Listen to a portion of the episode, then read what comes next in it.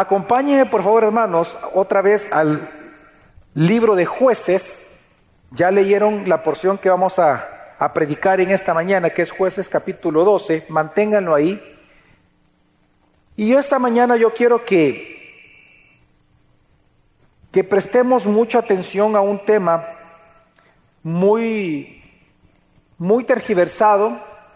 De hecho, el título hasta puede sonar trillado, pero que realmente a través del texto de hoy hay mucho que hablar sobre esto. El sermón que quiero compartir con ustedes este día se titula El propósito de tu liderazgo cristiano. Y hablar de liderazgo realmente puede ser trillado, porque claramente ha habido un, un abuso y una, una forma de exponer el liderazgo del cual ni siquiera yo estoy de acuerdo en cómo muchas veces se hace dentro de la iglesia cristiana, pero el texto de hoy claramente habla de eso y se enfoca específicamente en eso. Así que yo quiero que hablemos de esto y que seamos humildes en recibir la palabra del Señor. Hace más de 15 años atrás, el gran crucero griego llamado Océanos, resulta que estaba frente a las costas de Sudáfrica y comenzó a hacer aguas. Encalló, ya no lo pudieron mover y comienza a hundirse el barco. No representaba ninguna, ningún peligro para nadie porque en un lapso de tres días fue que se hundió el barco, no fue de inmediato. Sin embargo, la nota curiosa de esto, de, de esta historia, es que cuando el capitán, cuyo nombre es Yanis Abranas, él anuncia que el barco está comenzando a hundirse, el primero que salta para salvarse es él.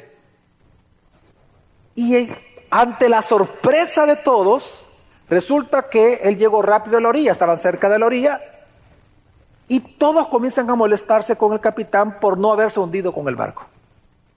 Aunque realmente, hermanos, no hay una ley marítima en ninguna, ninguna ley internacional que diga o que obligue a un capitán a hundirse con su barco, pero realmente fue una noticia que trascendió ante la molestia de los turistas, de las personas que estaban dentro del crucero, porque lo que se espera de un líder es una acción ejemplar. ¿Y qué más ejemplar de un capitán que tratar de salvar a todos siendo el último en ser salvado?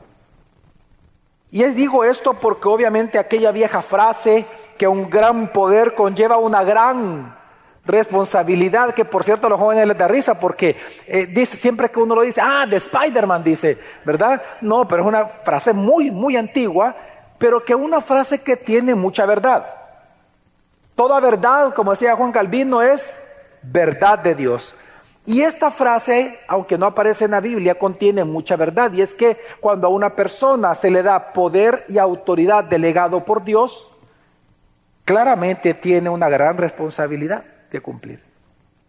Y lamentablemente el pecado se ha encargado en múltiples ocasiones y es ya parte de la historia de la humanidad que por causa del pecado muchas personas que tienen posición de poder y de autoridad delegada por Dios lamentablemente no cumplen con esas funciones.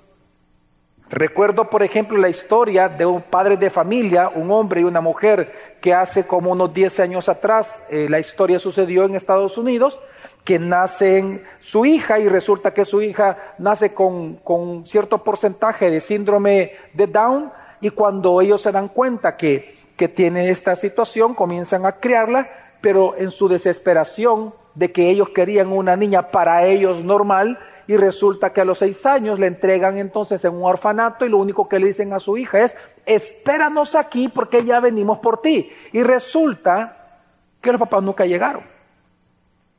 Y por más de cuatro años la niña no quería que nadie la tocara, sino que se paraba donde el papá le había dicho que la esperara porque el papá iba a llegar a rescatarla.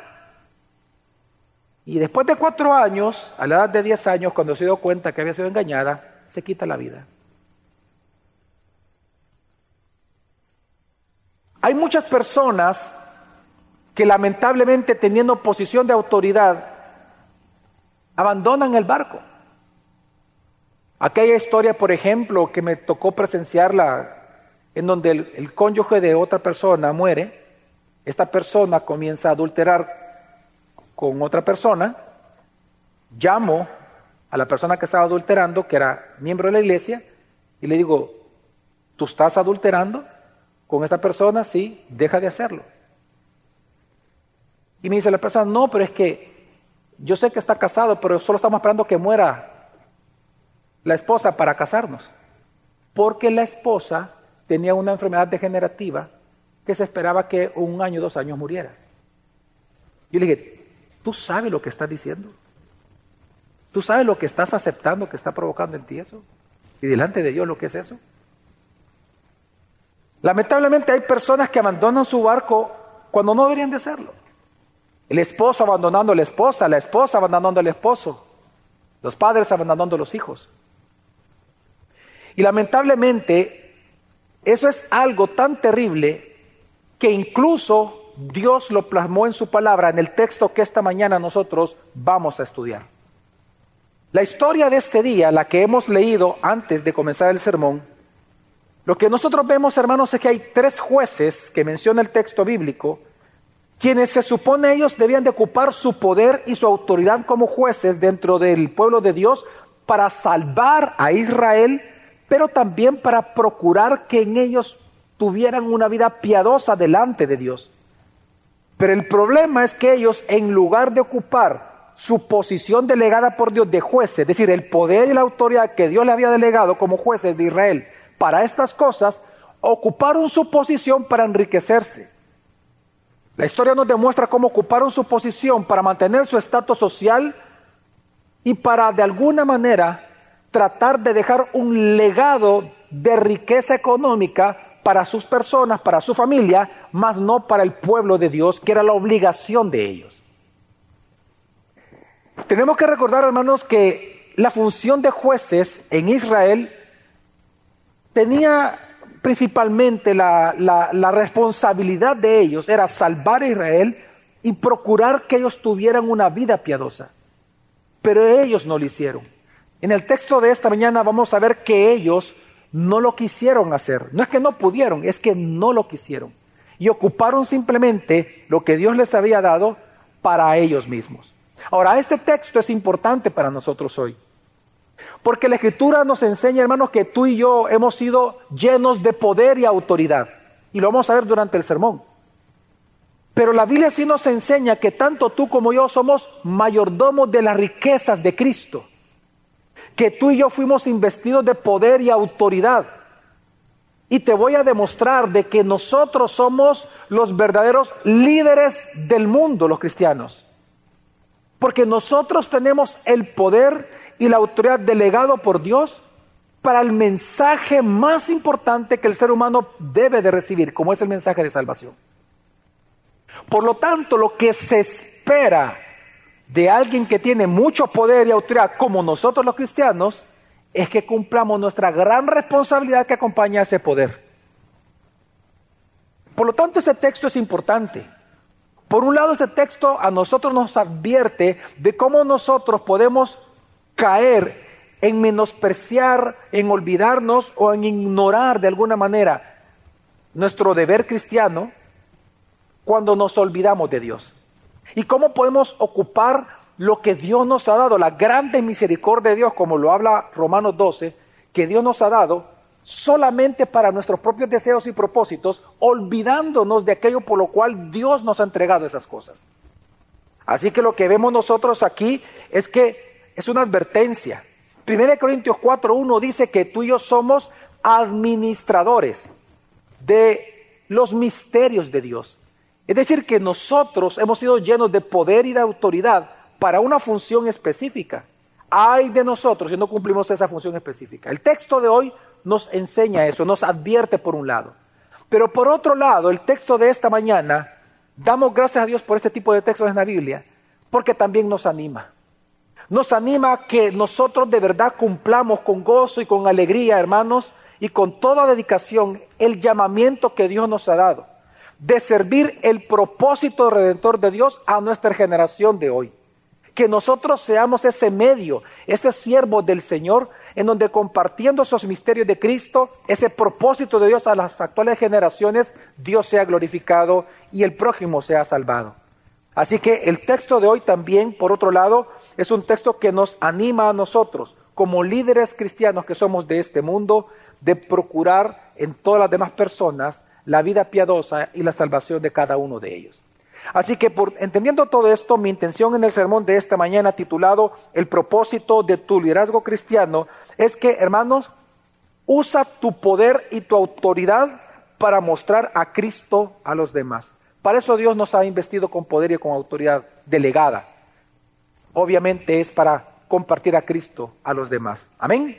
Así que el, el sermón de ahora es un sermón sencillo donde tiene dos partes nada más. En la primera parte quiero que veamos a la luz de estos tres jueces el mal uso que el ser humano le puede dar al poder y a la autoridad delegada por Dios cuando Dios se la entrega a alguien, como es el caso de todos los cristianos. El mal uso que podemos darle. Y la segunda parte del sermón, el buen uso que podemos darle. Así que veamos en primer lugar, el primer punto, el mal uso del poder y la autoridad o del liderazgo delegado por Dios. Para esto quiero que recordemos un poco respecto al libro de jueces. El libro de jueces, cuando usted lo abre, usted se da cuenta que el libro de jueces consta de 21 capítulos. Del capítulo 3 al capítulo 16, lo que usted va a encontrar es la historia de 12 jueces. Se cree que son 12 jueces, probablemente hubieron más, no lo sabemos, pero se cree que fueron exactamente 12 jueces puestos en el libro por el autor del libro, inspirado por el Espíritu Santo, para darnos a entender que esto involucra a las doce tribus de Israel. Es decir, todo el pueblo de Dios estaba en un completo caos en aquel momento. Estos 12 de estos doce jueces, seis de ellos se le llama jueces mayores y seis se le llama jueces menores. No se les llama mayores y menores por el tamaño del cuerpo. No es que eran unos chiquitos, otros grandes. No. A los jueces mayores, como a los profetas mayores, se les llama mayores porque cuando usted lee la historia de ellos es una historia larga. Mientras que se les llama profetas menores o, en este caso, jueces menores porque su historia es muy corta. Y por lo tanto nosotros encontramos seis jueces menores, seis jueces mayores. Los seis jueces menores, el primero de ellos lo encontramos en el capítulo 3 de jueces, que es el juez llamado Samgar. Su historia es un versículo. Luego vamos al capítulo 10 y encontramos dos jueces, cuya historia son cinco versículos. Y luego pasamos al capítulo 12, que es lo que hemos leído esta mañana, la historia de tres jueces, cuya historia es del 8 al 15. Así que, en primer lugar, cada uno de los jueces es importante entender que estos jueces menores no se ve ningún ciclo en ellos como en los otros jueces. ¿Cuál ciclo? El ciclo, se recuerdan ustedes cuál es el ciclo de jueces, ¿verdad? El, ciclo es que el pueblo de Dios eh, vino y, pecó delante del Señor, se olvidaron de Dios, Dios envía un juicio, los conquistan de alguna manera, ellos le piden al Señor ayuda, Dios levanta un juez, los liberaba y mientras el juez vivía, vivían en completa paz. Pero una vez moría el juez, ¿qué hacía? y volvían a hacer de la, eh, lo malo delante del Señor. Ahora, con los jueces menores no vemos ese ciclo, sino que solo son historias, solo son detalles, solo son destellos de lo que hicieron. En otras palabras, lo que encontramos en los casos de los jueces menores es qué Dios dijo de ellos simplemente. ¿Cuál es la valoración de Dios de ellos? Es como que si, no sé, si a tu esposo o a tu esposa le preguntaran, dime Resúmeme en cinco palabras quién es tu esposo. Lo que vemos nosotros en el, en el caso de jueces es que Dios ocupa pocas palabras para definir cómo Él califica todo lo que ellos hicieron. Y eso es lo que lo hace importante los jueces menores en este texto. Entonces, lo que vemos es que estos jueces menores sirven como un enlace entre el juez mayor que aparece antes y el juez mayor que va a aparecer después. Por ejemplo, Sangar, capítulo 3. Sangar aparece después de la gran historia de Aod. ¿Se acuerdan la historia de Aod? Si no se acuerda, se la voy a recordar. La historia de Aod es de aquel hombre que con un cuchillo que llevaba en el muslo derecho, que él era zurdo, se lo clava a un rey que por su obesidad, ¿qué le pasó a la hoja? Se le quedó adentro. ¿Y qué le pasó? Eso, no, ¿cuáles tripas? Qué bueno que ha sido tripa. No, no, bueno, pero no, no, el excremento, dice la Biblia. Todo el excremento sale y se embarra. Bueno. Después de esa historia aparece Sangar. Y Sangar aparece en un solo versículo porque lo que Dios quiere demostrar, porque fue alguien que derrotó, dice, a 600 filisteos con una aguijada de buey, lo que, él quería, lo que vemos nosotros es Dios demostrando cómo Él levanta a un hombre de la nada, prácticamente, con un instrumento o un medio inusual, a través de una historia inusual, derrotando a sus enemigos. Es decir, hace una conexión Sangar con lo que hizo Ahod, pero también va a presentar lo que va a ser después el siguiente juez como Gedeón. Entonces, lo que nosotros vemos aquí en Sangar es, de hecho, Sangar es el único en donde Dios dice algo bueno de él. De los demás dice algo distinto a Sangar. Por ejemplo, en el caso de Tola y Jair, del capítulo 10, del versículo 1 al 5, lo único que dice de ellos es que se enfocaron en ocupar el poder delegado por Dios de ellos como jueces, lo ocuparon para hacer riquezas. Y que en lugar de ayudar al pueblo de Dios, usaron al pueblo de Dios para su beneficio. Y entonces comienza una serie ya de relatos que demuestran cómo cada juez posterior se fue precisamente corrompiendo. Y es ahí donde llegamos al texto que vamos a leer nosotros este día. Y aparecen tres jueces específicamente. El primero de ellos es Ibzan. Quiero que me acompañen hermanos a jueces capítulo 12, versículo 8 al 10. Dice así. Veámoslo, enfoquémonos hermanos en lo que Dios dice de su función como juez. Porque cuando vemos dónde nació, dónde murió, eso Dios lo dice de todos los jueces. Lo que va cambiando en cada uno es la valoración que Dios hace del trabajo de ellos. Así que veamos de Ibzán lo que dice. Versículo 8. Después de Jefté juzgó a Israel Ibzán de Belén y tuvo treinta hijos y treinta hijas. A estas las casó fuera de la familia y trajo de afuera treinta hijas para sus hijos. Él juzgó a Israel siete años, murió Ibzán y fue sepultado en Belén. ¿Qué hizo Ibsam? No dice que él fue un libertador, no sé si lo notó. De los demás jueces dice que libraron a Israel. Aquí no. Dice que juzgó a Israel. Y recordemos que es juzgar, juzgar. La acción de un juez era gobernar. Recordemos, hermanos, que como juez él tenía la obligación de gobernar el gran pueblo de Israel. Obviamente cuando escuchamos la palabra gobernar se nos vienen por lo menos tres funciones. Uno, impartir justicia. Dos, distribución de riquezas justas, de manera justa entre toda la población. Y el hecho de, em, eh, de, del orden social, de mantener el orden social dentro de una sociedad. Si bien es cierto, eso es parte de una buena gobernanza, o debería serlo, cuando habla de jueces la Biblia, no se refiere tanto a eso Dios sino que Dios le llama jueces a ellos porque ellos tenían un deber importante, que después de salvar a Israel de sus enemigos, ellos eran los encargados, como un padre de familia con sus hijos, ellos eran los encargados de procurar que todo el pueblo de Dios viviera piadosamente delante de su Dios. Era una función espiritual. Pero resulta que precisamente Isban no lo hizo. Lo que se esperaba de un juez, hermanos, es que el juez no se aprovechara de su posición de autoridad, no se aprovechara del pueblo.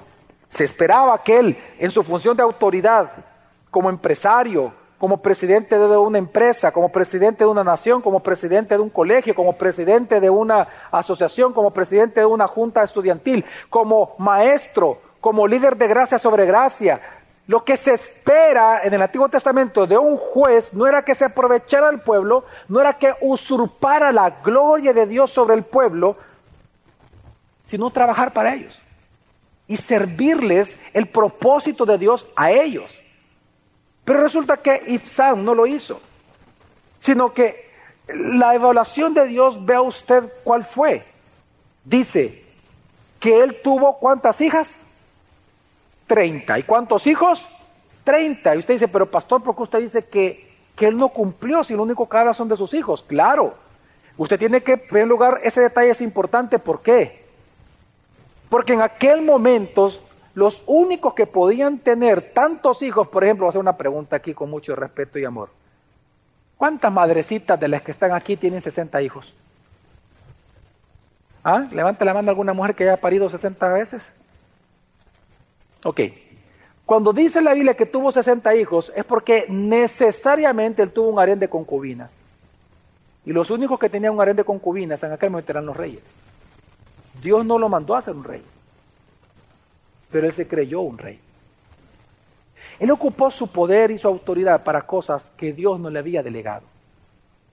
Y lo segundo que demuestra esta pequeña frase que tuvo hijos e hijas es que las casó, dice, fuera de la familia. Significa que las casó a sus hijas y casó a sus hijos en yugo desigual. Matrimonios mixtos con otras naciones que no fuera hebrea. El Ibsán incumplió en las 60 hijos toda la ley de Dios de manera intencional. ¿Y por qué lo hizo? Claro, porque él casó a sus hijos y a sus hijas con personas clave de la sociedad, con la crema innata de otras naciones.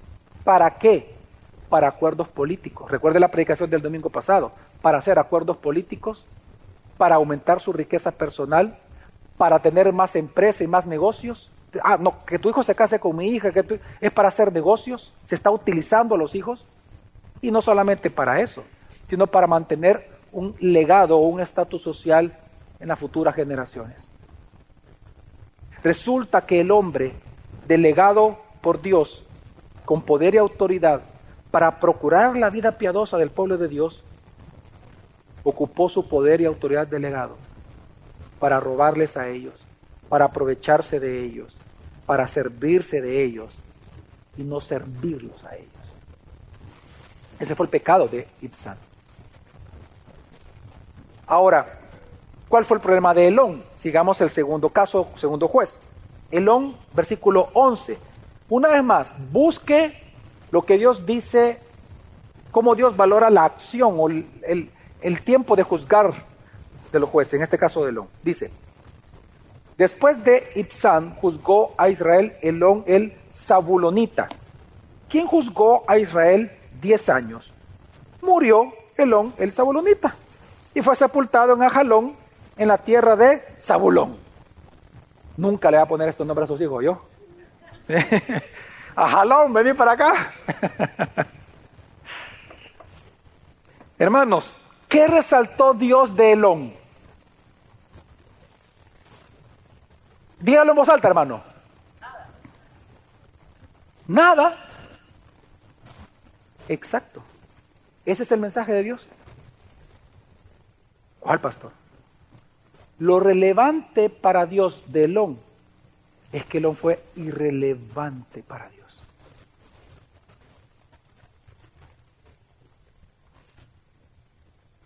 Lo relevante de Elón es que no sirvió para nada dentro del reino.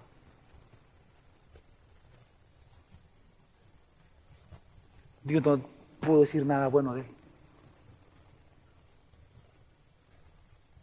Qué triste. ¿Sabe cuál fue el pecado de Elón? Que él fue indiferente al propósito de Dios. ¿No se acuerdan ustedes la historia de las parábolas de los talentos? Dios le entrega a uno cinco, a otro dos y a otro uno. El de cinco, ¿cuánto produjo? Cinco. El de dos, ¿cuánto produjo? Dos. ¿Cuál fue la valoración? ¿Cómo Dios calificó a estos dos por haber producido? Buen siervo. Y al uno, ¿qué? ¿cuánto produjo el uno? Nada, fue indiferente. Él fue indiferente a la orden del Padre, a la orden del dueño, a la orden de aquel que le había entregado las riquezas para multiplicarlas. Fue indiferente. No hizo malo, no hizo bien. Lo malo es no hacer nada. ¿Y cuál fue la valoración que Dios hace de esta persona? Siervo que le dice, malo y negligente, que en griego ahí la palabra es perezoso Aragán. Pues hermanos, lo que nosotros vemos aquí es que la indiferencia es un terrible pecado de orgullo. ¿Imaginas tú que un profesor, a un profesor, realmente sea indiferente a las dudas de sus estudiantes? ¿Realmente ese profesor es profesor? ¿Te imaginas que un abogado sea indiferente a la causa de su defendido? ¿Te imaginas que un pastor sea indiferente a predicar el Evangelio? Eso fue el problema de Elón. La indiferencia a la función delegada por Dios. Dios le dio poder, autoridad para juzgar a Israel, para cuidarlos como un pastor. Y simplemente no le importó. Ocupó el talento para él. Y es terrible. Hermanos, todos los cristianos que estamos aquí, todos, absolutamente todos, tenemos la responsabilidad de trabajar en la obra de Dios porque a todos Dios nos ha dado por lo menos algún don por medio del Espíritu Santo. Y por eso es que dice la Escritura, y voy a leerlo, está en pantalla 1 Corintios 12. 1 Corintios 12 habla de los dones, pero la gente siempre se enfoca en los dones, pero voy a leer un texto en donde te dice por qué es que Dios nos da dones. Por lo menos uno. Y dice, pero a cada uno se le da la manifestación del Espíritu, ¿para qué? Para el bien común. Y la palabra bien común aquí es el bienestar de todos. Es decir, si Dios te da dones a ti, si Dios te da habilidades a ti, si Dios te da riquezas a ti, te da oportunidad a ti, te da poder y autoridad a ti, te da hijos, te pone en una posición de autoridad, es para el bien de todos. No podemos ser indiferentes. No podemos. Lo que nos está enseñando, por lo tanto, la escritura es que tan terrible es ocupar el liderazgo delegado por Dios para servirse a sí mismo, como lo es también no ocupar el liderazgo delegado por Dios para nada e ignorarlo. Dios no te ha dado empresa, Dios no te ha dado alguna habilidad.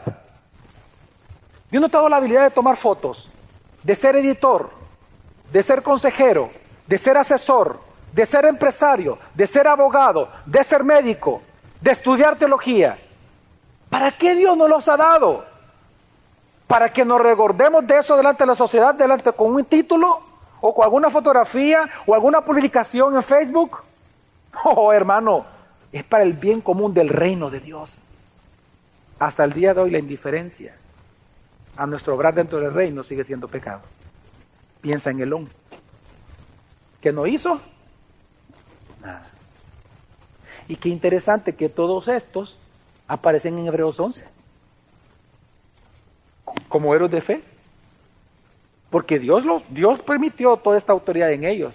El problema fue que en estas cosas no hicieron lo correcto. Sigamos con Abdón, tercer juez que vemos esta mañana. Abdón. Abdón dice, versículo 13 al, al 15, dice, entonces Abdón, hijo de Hilel, el piratonita, juzgó a Israel después de lo. Tuvo 40 hijos y 30 nietos. Mire qué galán.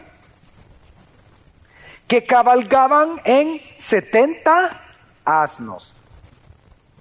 Él juzgó a Israel ocho años y murió Abdón, hijo de Gilel y Piratonita, y fue sepultado en Piratón, en el tierra de Efraín, en la región montañosa de los Amalecitas. ¿Qué es lo que Dios dijo de él?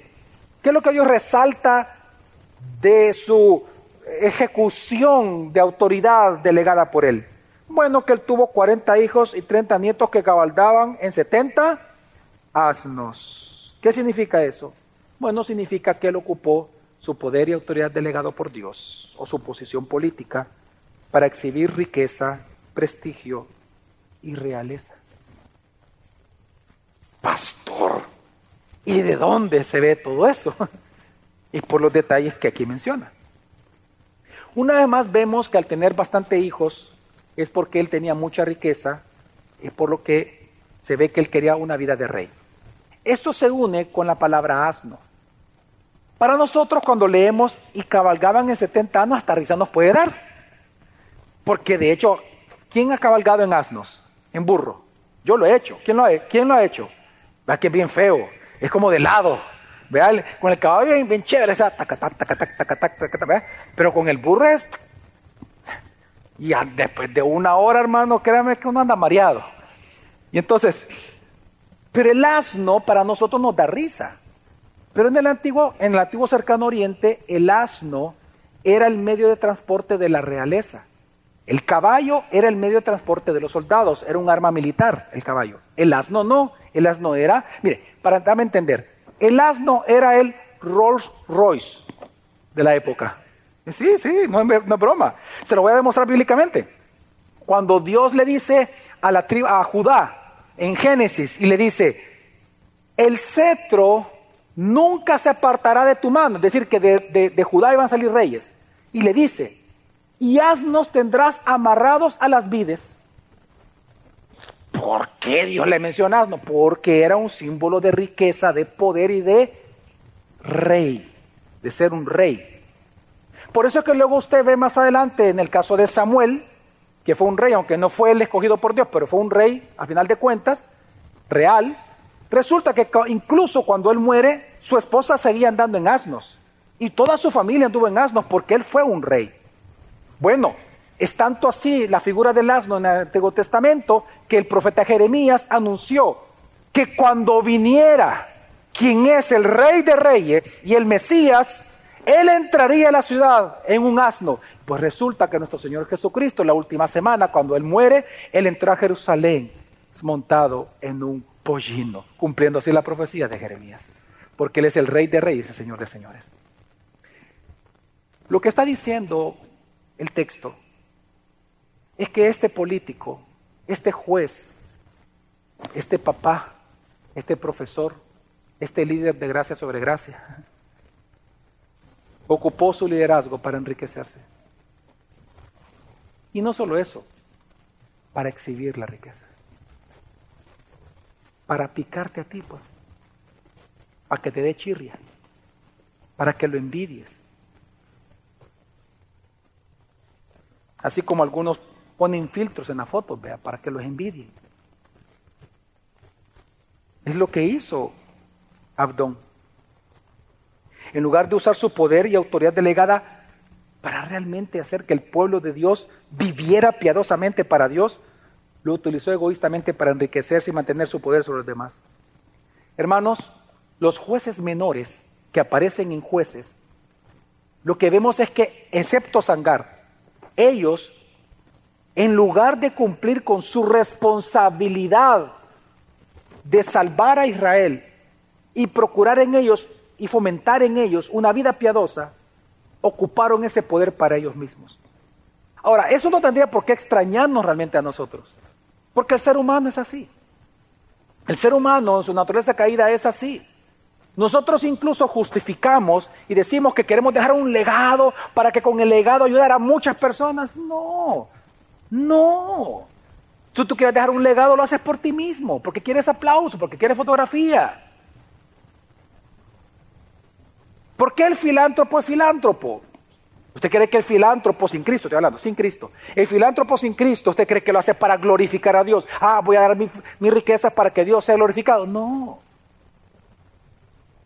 Esto fue donado por la familia tal. Esto fue donado. Mi apellido quiero que lo pongan ahí. Este es el edificio de tal fulano. Lo hacen para su propia gloria.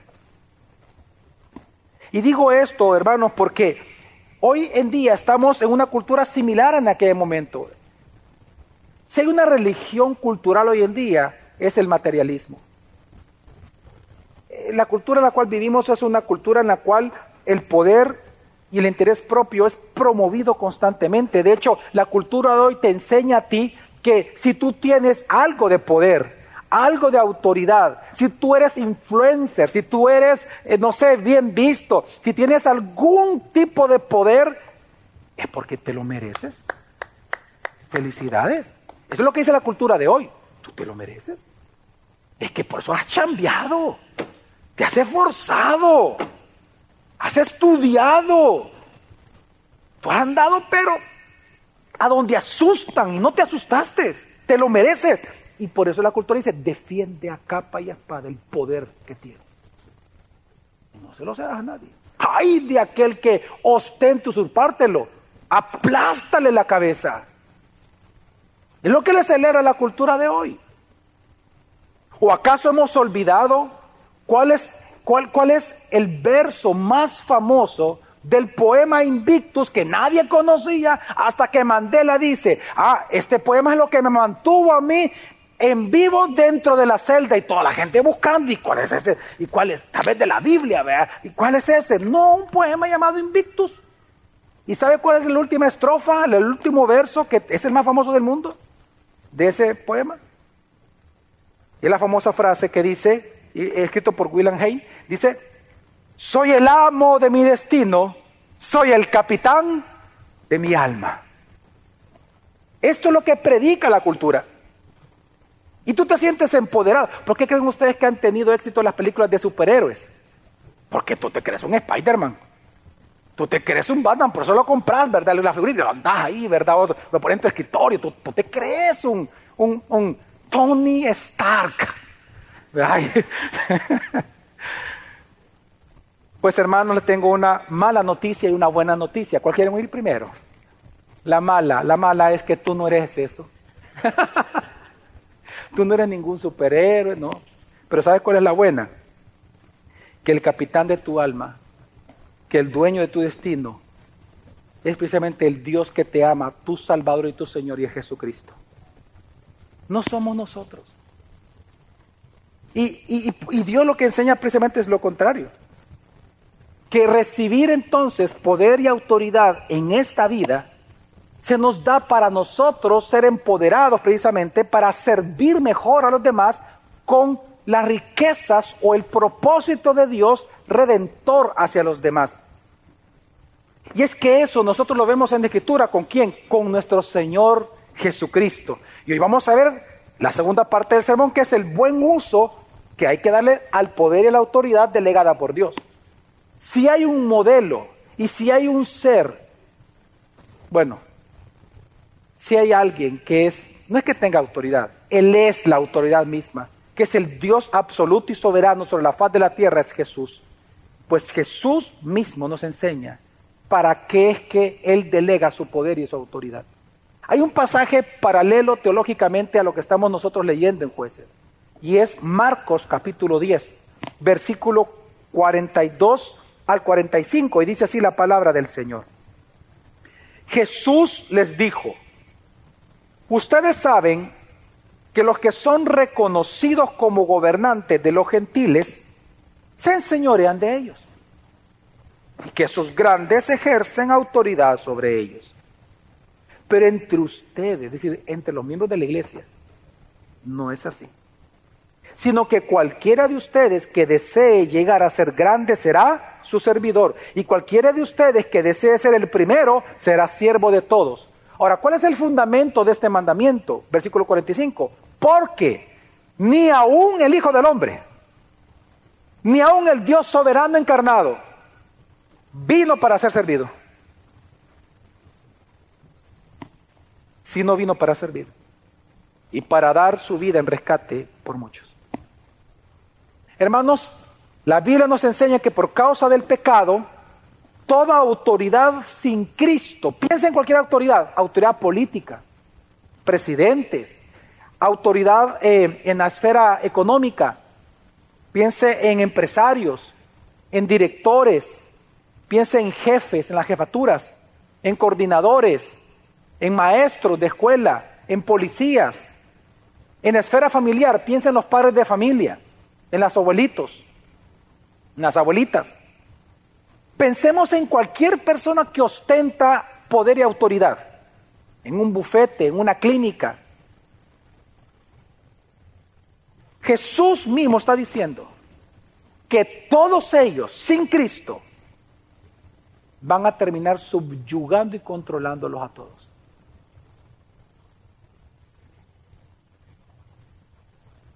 porque el pecado corrompe. Y te va a llevar a ocupar tus riquezas y todo lo que Dios te da solo para ti mismo. Y vas a querer controlar a los demás para ti mismo. Y ese va a ser tu droga, va a ser tu droga va a ser la riqueza, el poder, el estatus, el qué dirán, la imagen. Pero la orden de Dios es pero entre ustedes, que no sea así. Eso está bien con los gentiles, pero no con ustedes. No con aquel que tiene la verdad. No con aquel que tiene el Espíritu Santo. Ahora Jesús, de hecho, él está diciendo algo importante, entre líneas, él está diciendo algo importante, es que dentro de la iglesia claramente va a haber autoridad de uno sobre otro, claro. ¿Quiénes de aquí, por ejemplo, son líderes de niños de, nuestra iglesia? Levanten la mano los líderes de niños. Levanten la mano, vean, ok, Ellos están en este momento como miembros congregándose. Pero cuando estos hermanos están sirviéndole a sus hijos allá, ¿quiénes son la autoridad? ¿Sus hijos o ellos? ¿Usted o ellos? ellos. Claro. Jesús no está obviando que va a haber autoridad en la iglesia, pero lo que él está diciendo es que la autoridad no es para subyugar, para controlar, es para servir. ¿Y cuál es el fundamento de todo esto? Ah, que él siendo el Dios soberano, no encarnó para ser servido, sino que ocupó toda su divinidad, todo su poder, su omnipotencia, todos sus atributos para servirte a ti. Y no solamente servirte, él mismo dice, para dar su vida en rescate por muchos. Hermano, ¿notas tú aquí la similitud entre este pasaje y lo que tendría que haber hecho un juez? Precisamente jueces nos enseña lo malo que hicieron los jueces para señalarnos que el único juez verdadero, santo y perfecto es precisamente Jesucristo. Jesús es el verdadero juez, hermano. Él es el juez mayor y el juez menor que Él cumplió a cabalidad el deseo del Padre, que Él dio su vida para salvar al pueblo, pero también Él la dio para santificarte a ti y santificar a mí de tal manera que tú y yo mantengamos una vida piadosa delante de Dios todos los días de nuestra vida.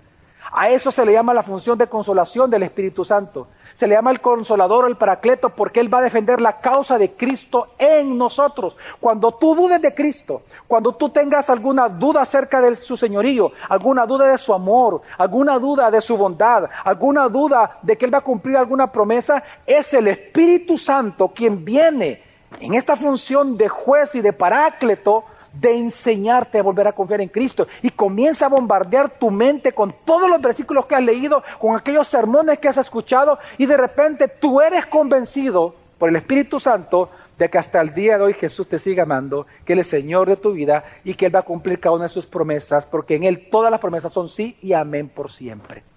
Y el Espíritu Santo cumple esto. Y es precisamente, hermano, que Jesús, por lo tanto, nos modela ¿para qué es que tú eres lleno de poder y autoridad? Así que esta enseñanza de Jesús por lo menos nos da, nos enseña dos verdades con las cuales quiero terminar reflexionando. La primera de ellas, hermanos, es que ahora en Cristo, hermano, hermana, tú y yo hemos sido llenados de su poder para hacer lo mismo que Él. Mira, ¿cuál es la única misión que tiene la iglesia? Solo es una, Mateo 28, ¿cuál es la misión de la iglesia? Ir qué? Por todo el mundo, por todas las naciones. ¿Qué tenemos que hacer? Predicando el Evangelio a cada persona, ¿verdad? Bautizándolas en el nombre del Padre, el Hijo y el Espíritu Santo. Y enseñándoles a que guarden todo lo que Él nos ha enseñado. ¿Cuántos dicen amén? Amén. Esa es la misión de la iglesia. Ok. Ese es el mandato. Pero no sé si tú notaste cuál es el indicativo que precede a ese mandato. Estando en el monte, Jesús les dice, toda autoridad se me ha sido delegada, toda autoridad se me ha sido dado en los cielos y en la tierra. Por tanto, dice, vayan, prediquen el Evangelio. ¿Sabe qué está diciendo este texto? Que Dios te ha dado poder y autoridad, te ha delegado poder de Él y autoridad de Él para predicar a las naciones, para predicarle a tus hijos, para predicarle a tu esposa, para predicarle a tu esposo, para predicarle a tu vecino, a tu jefe, a tus subalternos, a quien quieras. ¿Por qué menciono esto? Porque precisamente la orden, el mandato está precedido por este indicativo, que tú y yo hemos sido llenos del poder del Espíritu Santo Hemos sido revestidos de una autoridad delegada delante del mundo. Por eso es que con toda libertad yo les puedo decir que nosotros los cristianos somos los verdaderos líderes del mundo. Somos los líderes del mundo, somos la sal de la tierra, somos la luz del mundo. Nadie más tiene el mensaje purísimo y, y prístico y y bello y hermoso como es el mensaje del Evangelio, el mensaje de salvación. Solamente nosotros. Nosotros somos los únicos que tenemos el purísimo propósito de Dios al mundo, de servirle al mundo la palabra del Señor. En 1 Corintios 4, versículo 1 dice la Escritura, que todo hombre nos considere a los cristianos de, de esta manera, como servidores de Cristo y administradores de los misterios de Dios. Este texto está diciendo que tú y yo fuimos llenos de todos los tesoros que hay en Cristo. Fuimos llenos de los misterios de Dios. Hemos sido llenos de aquello que salva el mensaje y la doctrina que salva al mundo. Por lo tanto, se requiere que tú y yo seamos correctos y buenos y fieles administradores de esto. ¿Y qué es la palabra administración? La palabra administración es como un mesero. La idea es que tú te imagines como que estás en una bandeja. Mira, Dios te ha dado poder y autoridad. Dado riquezas. Pablo le llama en Romanos capítulo 12, versículo 1, os ruego por las grandes misericordias de Dios. Todo lo que tú has recibido en Cristo, Dios lo llama de diferentes maneras. Misericordia, en este caso, misterios de Cristo. Pues dice la Escritura que Dios te los dio a ti no para recordarte de eso, no para guardarlo como un solo talento y esconderlo. Dios te ha llenado de toda bendición espiritual y celestial en Cristo Jesús para que tú como un mesero comiences a servir a cada persona de lo Dios, de lo que Dios te ha dado. Y comienzas a servir a cada persona. A unos la justificación, a otros la consolación, a otros la santificación, a otros va a ser otro tema, a otros va a ser consejería bíblica, a otros va a ser teología, a otros va a ser el evangelio. Y así a cada persona tú comienzas a ministrarlo con las riquezas de Cristo. Para eso Dios nos ha hecho a cada uno nos ha revestido como hijos de Dios de poder y de autoridad, porque somos administradores, la palabra ahí es mayordomo y también tesorero de los grandes misterios de Cristo. Hermanos, nosotros somos la sal y la luz de la tierra. Yo sé que, que, por años se ha dicho, y es correcto, y estoy de acuerdo, que la función de la sal, una de ellas es la preservación y que por lo tanto los cristianos somos los que preservamos al mundo de mayor corrupción. Perfecto. Podemos interpretarlo así cuando Jesús dice que somos la sal de la tierra. Perfecto. Pero hay una sola función de la sal para el cuerpo humano. Todo lo que se dice de la sal es hacia afuera. Preservación de alimentos, de, para arruinar el campo de batalla eh, eh, y otras cosas. Todo es hacia afuera. Pero para el ser humano, por lo cual comemos sal, una sola función tiene la sal y es producirse de ti para que te hidrate mientras estás comiendo. Cuando Jesús dijo que nosotros somos la sal de la tierra, también significa que somos los encargados de producir sed de Cristo en los demás cuando hablamos. Por eso somos la sal de la tierra. Porque se supone que la persona que se topa contigo comienza a tener una sed de Cristo. Y va a llegar un momento que te tiene que decir, dame de ese Cristo. Dame de ese Cristo. ¿Cómo es posible que tú tengas un matrimonio restaurado? Yo no he podido. Dame de ese Cristo. Es decir, que tu vida provoca sed en los demás de Dios.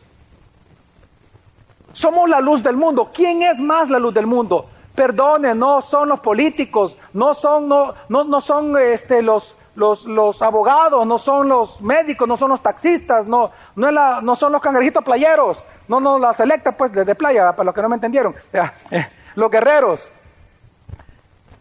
Hermanos, los únicos que somos la luz del mundo. Mire, no es Cristiano Ronaldo, no es Messi, aunque no lo crean, no es Messi. No es la Shakira. La luz del mundo somos los cristianos. Somos sal y luz. Y para eso Dios nos dio poder y autoridad.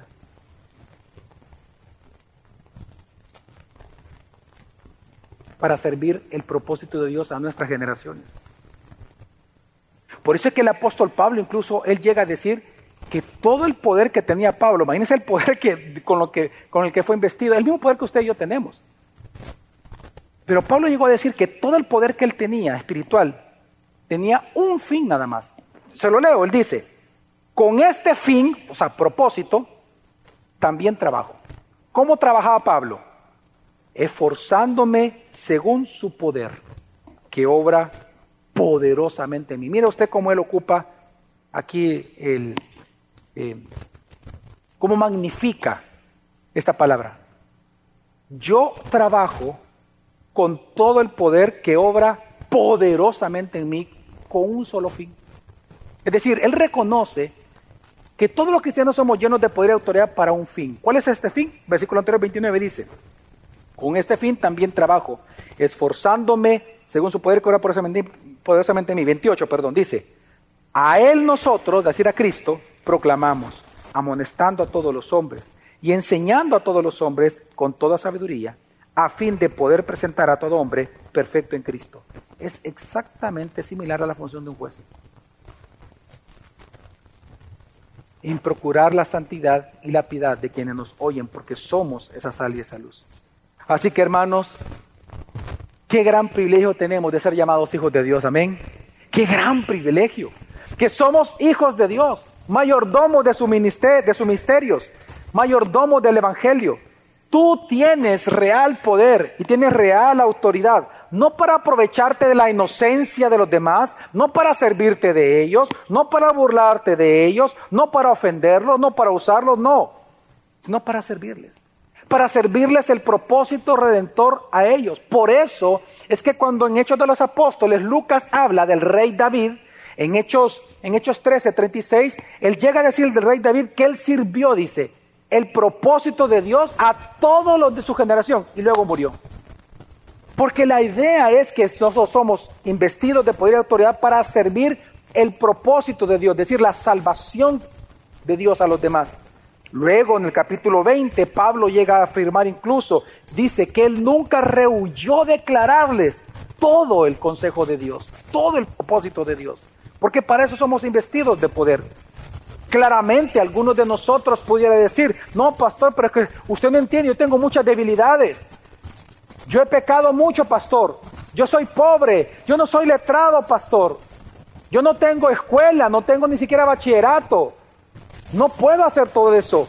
Pues la buena noticia es que en Cristo Jesús sí, porque Él nos redimió y Él mora en ti por medio de su Espíritu Santo. Y por lo tanto dice la Biblia que el pobre diga, rico soy, y que el débil diga, fuerte soy, porque en Cristo, y si Cristo es por nosotros, ¿quién contra nosotros? En Cristo todo lo podemos, aún en nuestra debilidad. Porque Dios contempló esa debilidad a la hora de llamarnos a salvación. Así que lo primero es, hermanos, entender que hemos sido llenados con su poder para hacer lo mismo que Jesús. Y lo segundo es que se requiere que ustedes hermanos, seamos fieles en esta ejecución. En 1 Corintios 4, versículo 1 y 2 dice, que todo hombre nos considere de esta manera, como servidores de Cristo y administradores de los misterios de Dios. Ahora bien, versículo 2, se requiere de los administradores que cada uno sea hallado fiel, es decir, leal a este propósito. Hermanos, porque somos hijos de Dios, seamos leales a Dios. Mira, tu lealtad a Dios puede ser dividida si tú negocias tu piedad con el mundo. ¿A qué me refiero? A Isbán, por ejemplo, que lo leímos, a Isbán no le importó casar a sus hijos y a sus hijas con extranjeros con tal de tener más chirilicas. No le importó. No le importó que que el esposo de su hija fuera un hijo del diablo. No le importó que el esposo de sus hijas fueran hijos del diablo, con tal de tener más pisto, con tal de tener negocios, con tal de expandir el legado y la marca. Tu lealtad a Dios va a ser dividida si tu piedad la negocias con el mundo. Y piensa en el sermón que predicó el pastor Héctor Rico la semana pasada. No voy a repetir lo que él habló, de hecho lo escuché y me gocé. Y, específicamente estoy hablando de ese punto. Hermano, cada día tú vas a tener la tentación de ser leal a ti mismo, a tus placeres y deseos, o ser leal a Dios. Hermano, sé leal a Dios. Amén. Porque has sido llenado con el poder del Espíritu Santo. Claramente lo puedes hacer. Y, y, incluso hasta el día de hoy, hermano, sigue siendo pecado unirse en yugo desigual. No pienses que no sigue siendo pecado. Claramente sigue siendo pecado. Ten cuidado con quienes tú te asocias. Hermano, ten el carácter de escoger bien tus amistades. Ay, pastores, que mire que fulanito, aquel que es bien rebelde, ¿se acuerda? Aquel que se fue. Pero es que él es michero, pastor. Es michera. Y mire qué bien yo la paso con ella. Espérate, espérate. ¿Ya pensaste que esa rebeldía que tú celebras es lo que va a influenciar a tus hijos y a tus hijas? Y que esa misma rebeldía te puede corromper a ti. Porque de igual manera no, no, andarán dos juntos si no estuvieran de acuerdo. Al final es porque en el fondo también tú practicas rebeldía. Ten el carácter de coger tus amigos. De verdad, ten el carácter de Dios. Ya lo tienes. Y ten el carácter de escoger bien con quién te vas a casar. Pero lo segundo que vemos aquí también es que tu lealtad a Dios puede ser dividida si eres indiferente al propósito de Dios. Recuérdate, Delón, cada vez que tú te sientas tentado a no pensar, a, ah, la iglesia, sí, nos invitaron, nos dijeron que había un retiro, nos dijeron que había discipulado, no, pero no, yo tengo muchas cosas que hacer. Cualquier excusa que tú pongas al ofrendar, al, al hecho de diezmar, no seas indiferente al propósito de Dios. Hasta el día de hoy la indiferencia sigue siendo pecado hasta el día de hoy. No seas indiferente, hermano. Mira, es tan terrible el pecado de indiferencia que Jesús dijo en Apocalipsis a la iglesia, ojalá tú fueras o frío o caliente, pero por cuanto eres tibio, te voy a vomitar de boca. Hermano, la indiferencia es un pecado terrible de orgullo. No te muestres indiferente con las cosas en que Dios te llama a participar de tu iglesia, a las órdenes que dan los pastores de una iglesia. Hace poco hicimos una reunión de miembros y dimos ciertas directrices. Y claramente hay quienes no las siguieron ni las van a seguir. Pero esta es la advertencia que te estamos dando a través de la palabra no seas indiferente. Otros lo han celebrado muy bien. Ante lo que te dice tu papá, lo que te dice tu mamá, lo que te dice tu jefe, no seas indiferente, hermano. No seas indiferente. ¿Por qué? Porque nosotros hemos sido revestidos con poder y autoridad para servir el propósito de Dios a nuestra generación. Amén, hermanos. Como dice Colosenses 1.29, que Dios te ha dado poder que obra poderosamente en ti para que sirvas, sirvas a Cristo, perdón, a los demás. Hermanos, para concluir, una vez más pensemos qué gran privilegio tenemos nosotros los hijos de Dios, amén. Que somos hijos de Dios. Qué privilegio. Qué privilegio que somos la sal y la luz de este mundo. Qué privilegio, como dice la Escritura, que en tu boca y en tu corazón se encuentra la palabra de vida, es decir, el Evangelio de Jesucristo. Qué privilegio que Dios nos llama ministros de su evangelio, mayordomos de sus misterios. Qué privilegio que hemos sido elegidos incondicionalmente por Cristo para llevar mucho fruto. Qué privilegio que somos el templo del Espíritu Santo para nosotros, llenos de su poder y su autoridad, predicar el evangelio a los demás. Qué privilegio que ya estamos sentados en lugares celestiales juntamente con Cristo Jesús. Por todo esto, hermano, por este gran privilegio que tenemos, usa tu poder y autoridad para mostrar a Cristo a los demás, como te lo invité desde un inicio. Amén, hermanos. Espero que este día Dios nos haya hablado, que así es, y espero que nosotros no solamente seamos oidores, sino hacedores de su palabra. Vamos a orar.